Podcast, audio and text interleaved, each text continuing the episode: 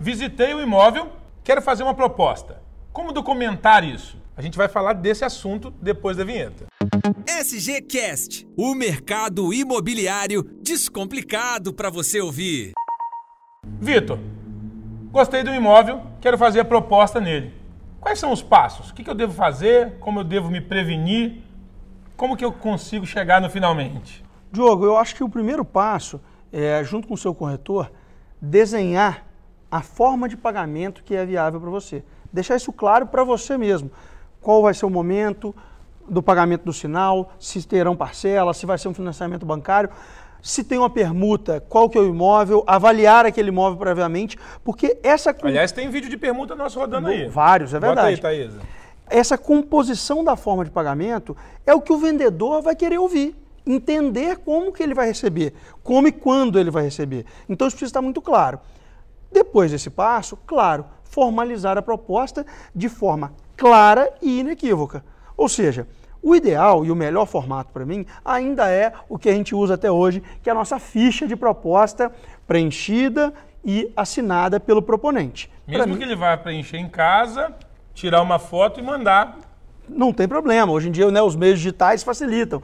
Né? Eu acho que é, é, a melhor maneira ainda porque gera uma, uma confiabilidade naquela intenção. Mas é claro, e já é amplamente aceito, tanto como prova de processo, como prova de proposta, se essa proposta vier formalizada, clara, se identificando qual imóvel, formato de pagamento, por um e-mail e até mesmo por um WhatsApp.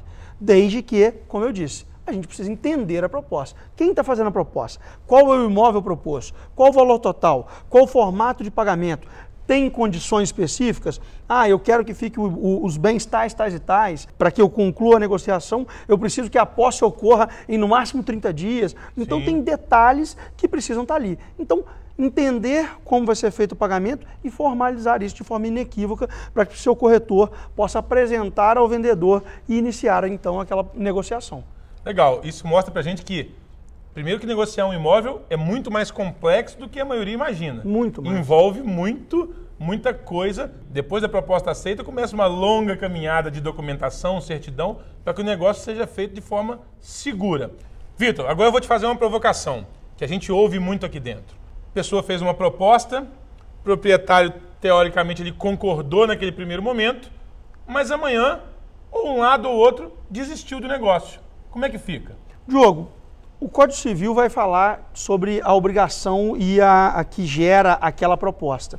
Né? Inclusive, ele fala de casos que a proposta pode perder o seu aceite, em casos é, de prazo para a pessoa poder determinar, rejeitar a proposta e, e alguns detalhes nesse sentido. Mas o meu entendimento é que, falando de imóvel de negociação imobiliária, a proposta de valor, que é por onde normalmente a gente começa, é uma parte da negociação. Essa negociação avança para bens que vão ficar no imóvel, Prazo. prazos de, de, de, de, saída, de entrega de posse, ah, situações que envolvem o pagamento. Depois a gente ainda vem termos de contrato. É uma já negociação. cansamos de ver que contrato ser desfeito na mesa Exatamente. Aqui. Então a gente tem uma série de situações que, no meu entender, vinculam o funcionamento da proposta.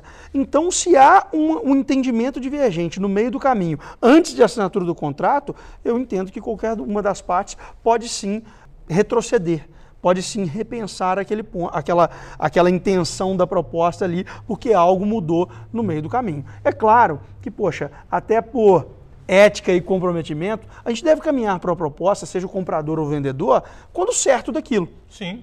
Correto? Afinal, a gente ainda vive num tempo que a palavra e o comprometimento vale muito. Mas é quantas vezes a gente deixou de fazer o negócio na mesa de contrato porque algo surgiu divergente. E porque imprevistos acontecem. E porque imprevistos acontecem. É, às vezes o negócio é. também que o cara está vendendo está tá atrelado Exatamente. a um terceiro negócio. Sem é dúvida. o que você sempre fala aqui. O negócio só é bom se Quando for, for para todo, todo mundo. Exatamente. Senão, não vale a pena. Te espera na próxima semana. Você ouviu SGCast. Acompanhe a Souza Gomes no Facebook e Instagram. Arroba Souza Gomes Imóveis.